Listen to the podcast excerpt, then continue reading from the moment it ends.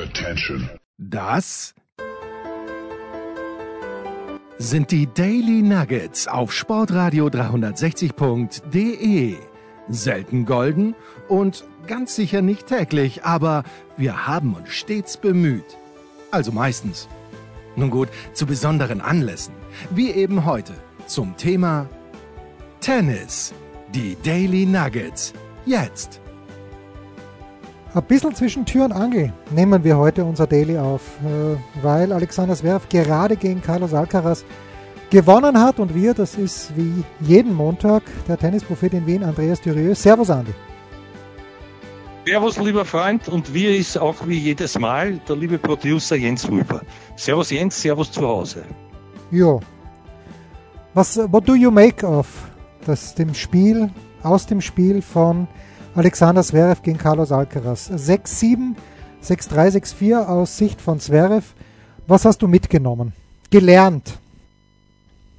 Ja, wir sehen es gerade und wir setzen natürlich da an, was uns jetzt in diesem Moment am meisten bewegt. Und das ist für mich schon, das sind an sich äh, zwei Dinge. Zum einen äh, fangen wir mit dem vielleicht äh, weniger erfreulichen an, also ein erschreckend schwacher Alcaraz in Furchtbar. allen Belangen. Furchtbar. Zum anderen ein, ein Alex der sich mit seinen wenigen Stärken da, finde ich, zu Recht durchgesetzt hat und der auch am Ende dann äh, nervlich äh, standhaft geblieben ist, sozusagen. Wenn man jetzt den Aufschlag nimmt, also ich bin bei einem lieben Freund von mir, der Jerry, der Jerry Grassler, das nur nebenbei und wir haben uns das angeschaut auf Großleinwand, als würden wir da drin sitzen, wo du ab morgen schon sein wirst. Wir beneiden dich, du und du, ja, lieber Jens. Mit Recht, ja.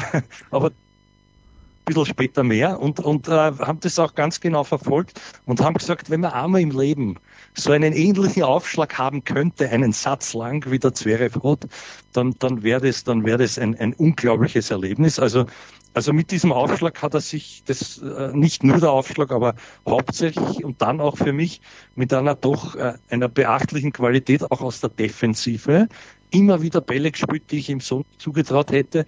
Allerdings auf Angriffe, die finde ich wieder sehr durchsichtig waren vom Herrn Alcaraz. Also für mich Alcaraz erschreckend schwach in, in allen Belangen. Hat versucht zwischendurch, äh, was mich auch sehr genervt hat, vor allem noch zu Beginn, diese dauernden Jubelgästen, so wie wir zwar uns immer wieder stören daran beim Herrn Rune, gefühlt nach jedem Ball, das hat sich dann ein bisschen eingependelt über die Partie, aber hochverdienter Sieg und in Wirklichkeit muss man sagen, Zverev hat ja schon auch im ersten Satz genug liegen lassen. Ich habe mich sehr gefreut für ihn. Wo ich ein bisschen nachdenken muss, für mich persönlich ist, ob ich nicht jetzt endlich zum Friseur, oh, wie der Zverev das hinten Oberhänger hat, ist nicht mehr schön. Was sagst du? Ja gut, er würde ja, glaube ich, gern zum Friseur gehen, aber er darf nicht, weil er Wette verloren hat. Ähm, es müsste nach der nicht. Nein, immer noch nicht. Es müsste nach den ATP Finals soweit sein. Äh, genaueres weiß wahrscheinlich nur der Kollege Kaiser von der Bildzeitung. Ich weiß es nicht, weil in Wien wollte er dazu ja auch nichts sagen. Und das ist wirklich, also Alcaraz hat gemerkt, wie unwohl sich der gefühlt hat dort. Äh, also was Alcaraz da auszeichnet, wenn er gut ist, da fliegt er über den Platz, da steht er zu jedem Ball richtig. Er ist zu so vielen Bällen nicht gut gestanden, hat also auch bei seinen Angriffen, wie du sagst, teilweise katastrophale Entscheidungen getroffen. Ja, also Zverev steht acht Meter hinter der Grundlinie und er spielt ihm den Ball in die Vorhand und, und da spielt er dann keinen Slice von einem Meter, äh, keinen Stopp von einem Meter hinterm Netz. Es war also ganz ein, ein kein gutes Tennismatch, muss ich leider sagen. Es war kein gutes Tennismatch im Vergleich zu dem, was wir gestern am Abend gesehen haben. Schön für den Zverev, dass er es gewonnen hat. Ähm, schön auch, dass er sich nicht wehgetan hat da bei 3-2 im dritten Satz, wo er ein bisschen umgeschnackelt ist. Aber die, dieses, dieses Match, ich weiß auch nicht, das war ja die Besten der Besten. Es war Tsitsipas gestern schwach. Es war Zverev heute okay. Alcaraz ganz schwach die, die beiden, die mir getaugt haben, das haben wir die drei, die mir getaugt haben bis jetzt, waren Sinner, Djokovic und zwei Sätze lang auch der Rune. Aber auch bei dem gibt es einiges zu bemängeln. Magst du noch was zu dem Match sagen oder gehen wir gleich auf letzten Abend? Ja, gern, gern. Du hast jetzt eh schön die Rutschen gelegt. Nein, nein, ich stimme dir in allem, in allem wie so oft voll inhaltlich zu und habe mir auch gedacht, also auch da kann man kritisch sagen, für mich, ja, tennisspielerisch viel besser kann der Djokovic spielen, besser kann auch der Rune spielen ein bisschen noch, aber nicht so viel besser, als er gespielt hat. Also von daher hat fast äh, an, seiner, an seinem eigenen Können gemessen, gestern von der Performance her, der, der, der Rune für mich mehr gebracht als der Djokovic. Aber ich muss eines gestehen, äh, deswegen bin ich froh, dich zu haben, weil ich weiß, du hast das bis zum Schluss verfolgt. Ja. Ich bin nicht bewusst gegangen, ich bin eingeschlafen bei 1 zu 1 Sätzen und erst aufgewacht, wie kein Programm mehr war. Und deswegen für all jene, ich glaube, ich wäre nicht der Einzige gewesen sein, aber bleiben wir mal bei dem, was ich gesehen habe. Das war schon ein großes Niveau, äh, also Niveau, sagen wir, es war immer wieder die Fähigkeit da vom Djokovic, sich irgendwo dann so wieder zu steigern, wie man es erwartet hat, vor allem im Tiebreak des ersten Satzes. Im zweiten weiß ich nicht, was da passiert ist. Und ich, ich bin mir aber irgendwo dann, ich habe dann schon gemerkt, so jetzt, jetzt schlafe ich aber ich war mir immer irgendwo so sicher, ich bin eingeschlafen und haben mir gedacht, so, das gewinnt der eh. Und genauso war es dann. Jetzt möchte ich aber von dir wissen, warum war das so, zumal der Djokovic ja auch ruhig geblieben ist, weil der dort auszuckt ist. Wie ein Wahnsinniger, habe ich später auf YouTube gesehen. Ja, also man hat Ende des zweiten Satzes ja schon gesehen, dass der Rune müde wird, was, was nicht sein kann. Der ist 20 Jahre alt, aber es ist nicht das erste Mal. Ja, okay. Ich meine, Djokovic, der, der saugt dann einfach raus. Andy Roddick hat es, glaube ich, gesagt, äh, zuerst, zuerst nimmt er einem die Beine und dann den Willen oder ungefähr so war's. Und so war es gestern ja auch. Also der Rune musste so viel investieren, dass er den zweiten Satz dann noch gewinnt und war im dritten einfach fertig. Äh, hat man sofort gesehen, hat er den Physio kommen lassen. Ich glaube, das war sogar noch im zweiten oder was zu Beginn des dritten, hat sich da Tablette geben lassen. Hilft halt alles nichts und der Djokovic war deshalb so haas, weil er eigentlich ohne große Probleme im dritten Satz ein frühes Break schafft und dann völlig ohne Not seinen Aufschlag abgibt. Ich glaube mit zwei Dopplern, wenn ich nicht richtig, wenn ich nicht komplett falsch liege. Äh, und dann, oder mit, mit blöden Fehlern zumindest, und dann war er wirklich nicht gut auf sich selbst zu sprechen und hat halt äh, dann die zwei Schläger zerdeppert. Aber danach war er ruhig. Danach hat er gewusst, das gewinne ich jetzt. Und der Rune ist mit jeder Minute unruhiger geworden, hat mit dem Schiedsrichter zu diskutieren angefangen, wirklich die ganze Zeit dann. Ich wusste gar nicht, worum es geht. Irgendwas hat ihn gestört bei, beim Aufschlag von Djokovic. Vielleicht ist dahinter jemand gesessen. Keine Ahnung, aber es war aber nur ein Zeichen, dass er einfach müde war. Und jetzt ja. kann man natürlich sagen, ähm, also ich habe im Frühjahr mit dem Benny Ibrahim Zadeh gesprochen in München und der kennt den Rune ja gut, weil er mit dem bei der Muratoglu Academy zusammengearbeitet hat, als der noch ganz klein war. Und da sprechen wir eben so über Alcaraz, Rune und Senna. Und dann sagt äh, der Benny zu mir, naja, man sieht ja schon, dass Rune körperlich der Beste ist von den dreien. Und da habe ich schon mal aufgehorcht, weil ungefähr einen Tag vorher, wenn nicht sogar am selben Tag, nein, es war einen Tag vorher, das Finale von äh, Monte Carlo war schon gespielt, ist er gegen den Rublev auch am Ende hin einfach eingegangen.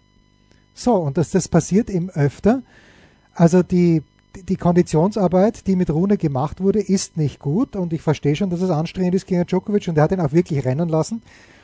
Und so ist das Match dann gelaufen. Das war nie auch nur der, der, der Schatten eines Verdachtes, dass der Djokovic das hätte verlieren können im dritten Satz. Im ersten hätte es vielleicht verlieren können, weil da war der Rune auch ein Break vorne, dass er dann sofort, sofort wieder hergegeben hat. Du erinnerst dich, es war 40-30, macht dann Doppelfehler. Genau das gleiche macht er im ersten Satz, äh, im zweiten Satz dann auch. Hat Break vor, im nächsten Spiel hat er 40-30, macht wieder einen Doppelfehler. Äh, auf der einen Seite muss man dafür feiern, glaube ich, dass er so offensiv und so risikoreich gespielt hat. Aber wie sagt Marc Girardelli oder wie hat er früher gesagt, als der Hirscher noch jung war, der wird nur Rennen gewinnen, wenn er ab und zu auch sein Hirn einschaltet, weil er halt immer rausgeflogen ist beim 18. Tor mit Zwischenbestzeit. Und äh, Rune hat gestern, zumindest in diesen Phasen, das Hirn nicht eingeschaltet, das war unterhaltsam. Aber am Ende war nie ein Zweifel dran, dass der Djokovic das gewinnen wird, aus meiner Sicht.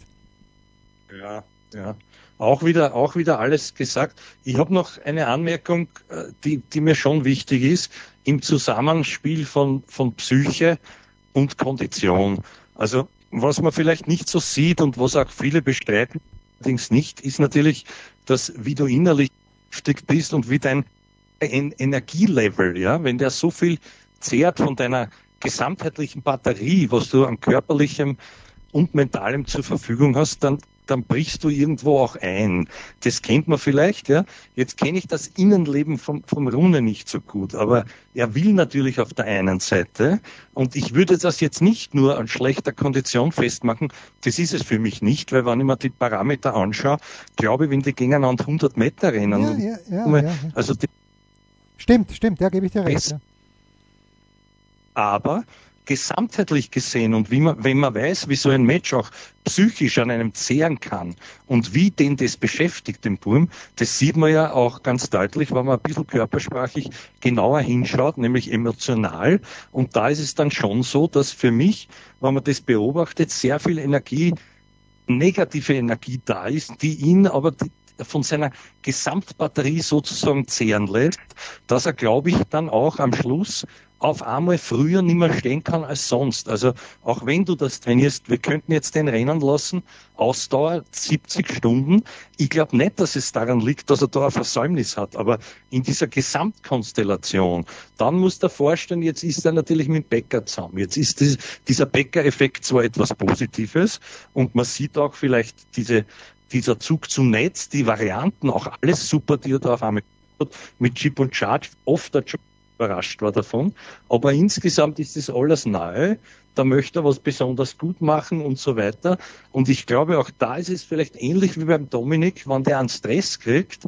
Ja, und wenn dann je länger das dauert und je mehr da drüben einer steht wie der Djokovic, der dich dann doch den Punkt sozusagen x-mal machen lässt und auf einmal triffst du das nicht mehr, dann zuckst du innerlich aus, aber wenn es das vielleicht äußerlich nicht so nicht so äh, zeigst, aber ich glaube, man versteht ein bisschen, obwohl ich mich jetzt da verrede, worauf ich hinaus will. Also da ist tatsächlich ein Zusammenhang und wenn er das nicht in den Griff bekommt, dann, dann ist es schwer und dann schaut es tatsächlich so aus, was ich mir noch immer nicht vorstellen kann, weil ich glaube, wenn es die Rennen lässt gegeneinander, ich weiß nicht, wie es über 5000 Meter wäre. Ja? Ist übrigens auch ein interessanter Aspekt, das gebe ich noch vom, vom alten Muster, das hat der Ronny mit Muster einmal gemacht, ja als, als das auch manchmal so gegangen ist, dass er ihn laufen ließ. Zwei Monate lang 5000 Meter und immer jeden Tag zwei Sekunden schneller musste er laufen als am Vortag. Jedenfalls mit der, mit der ganzen, das hat Folgendes gebracht, dass der Muster dann auch äh, gesehen hat, wenn er solche Strecken rennt, da, ich falle nicht mehr, mehr um. Also ich bin auch da für mich der Beste. Ich kann auch da äh, darauf vertrauen, dass der andere mit mir nicht mit kann. Und auf, aus irgendwelchen Gründen, vielleicht ist es da nicht so, das weiß ich nicht, äh, wirkt es mir dann immer so wie eine Flucht nach vorne, die übertrieben ist. Und es kann so ausschauen, da bin ich wieder bei dir, als ob das körperlich bedingt wäre.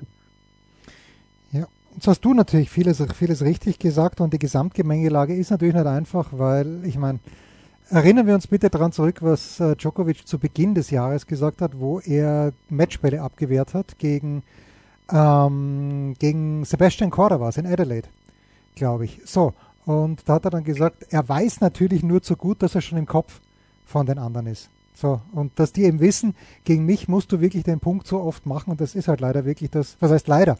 Djokovic ist der großartigste Defensivartist, Nadal ja gewissermaßen auch, aber Djokovic noch mal ein bisschen besser und ähm, das, das zehrt wahrscheinlich an einem, ähm, überhaupt keine Frage. Mir hat der Rune auch gut gefallen und ich glaube, dass er, man fragt sich halt, was hat er jetzt gemacht seit Wimbledon bis Basel? Und auf der anderen Seite sage ich, wenn man schaut, was der Djokovic, das hat Jörg Almeroth letzte Woche bei mir in der Big Show gesagt, das stimmt natürlich.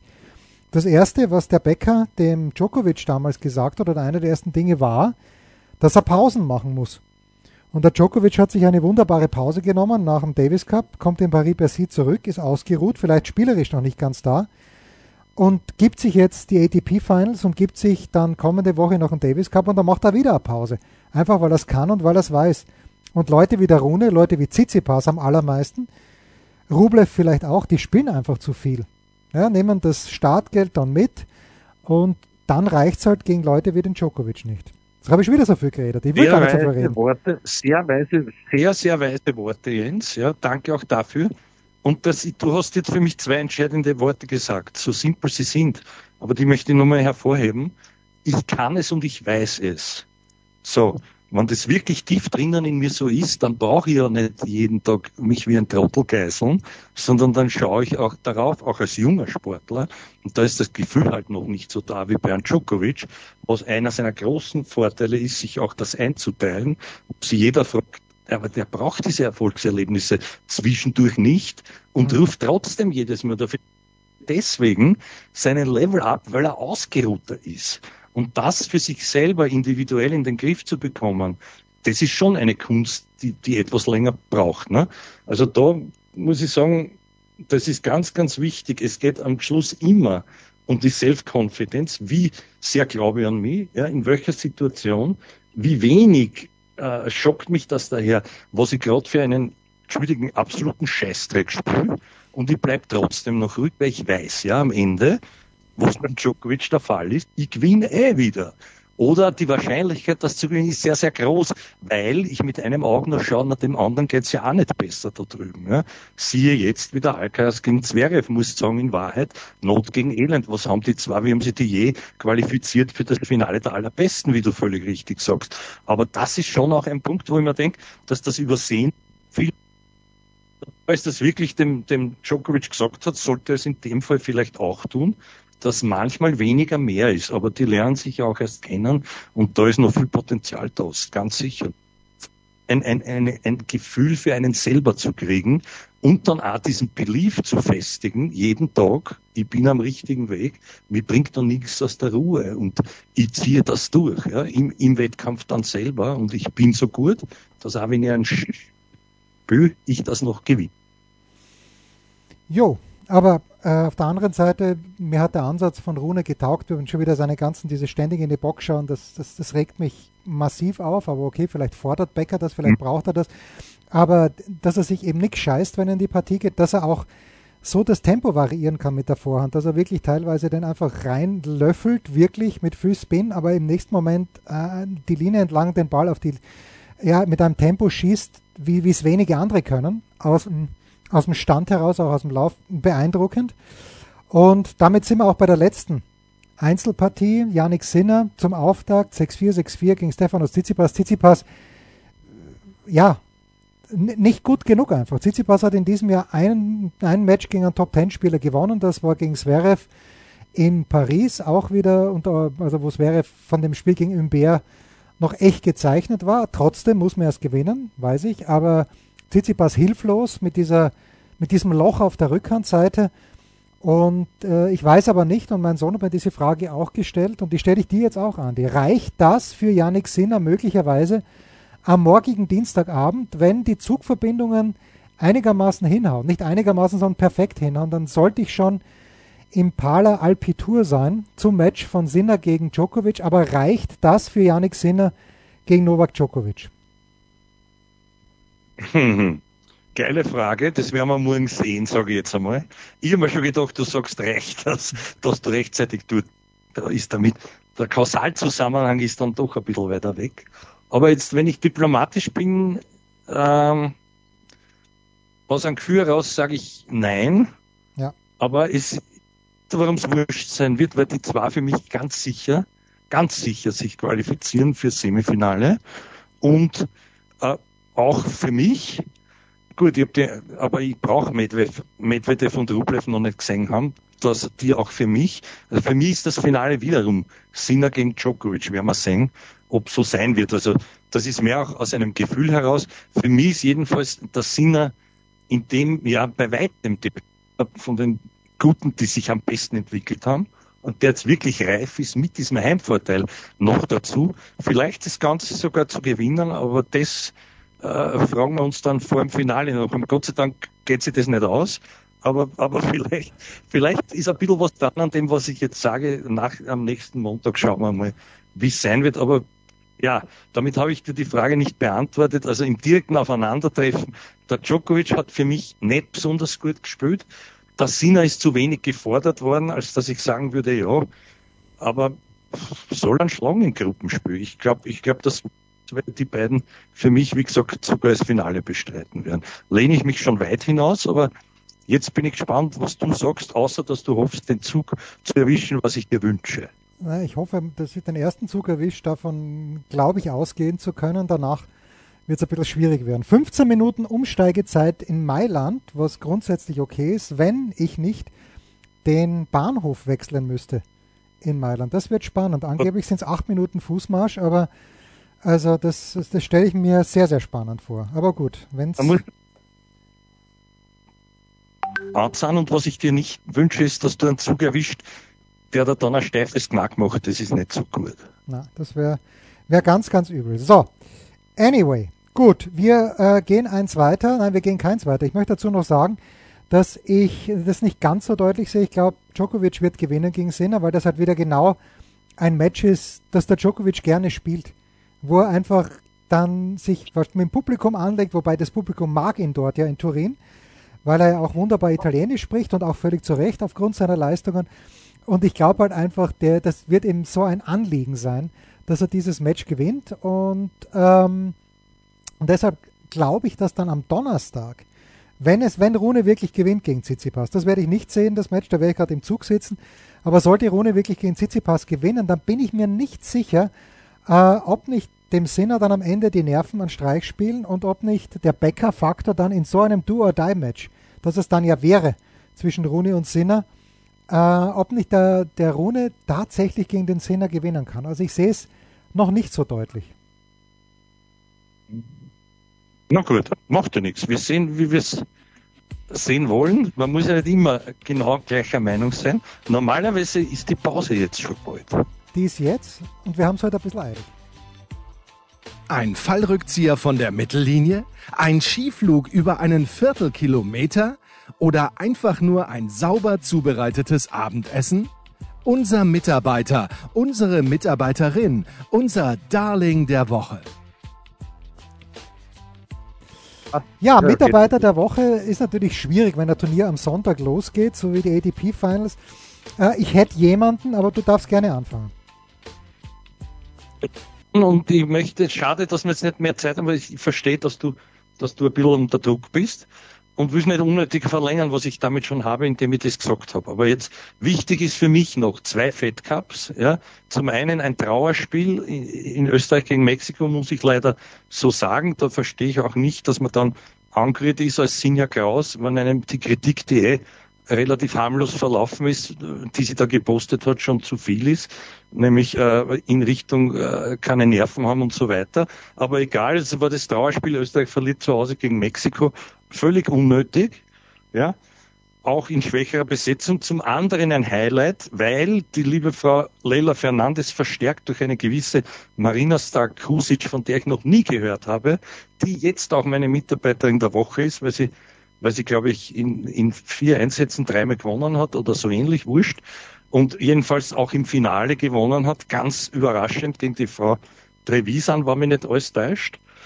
Gegen Italien, das war wunderbar. Da schön auch zu sehen dann, dass die Genie Bouchard da im Doppel äh, an der Seite derselben jungen Spielerin und einmal mit der Grabowski, wenn mir nicht alles täuscht, die wichtigen Doppel hat Grabowski dann gespielt, die, die, die, da auch gut dazu passt. Also mir hat das alles wahnsinnig gefreut, dass Kanada Deswegen wäre die Mannschaft auch fast mein Gesamtmitarbeiter der Woche, wenn man das darf, äh, da so gut dasteht. Und jetzt nach dem Davis Cup, wo ja leider durch den Ausfall von, wie heißt der Linkshänder, der mit der Schwedin zusammen ist, der war mir Nummer Danke, der auf einmal Nummer 100 steht, auch äh, fleißig mit, mitgearbeitet hat vor einem Jahr noch.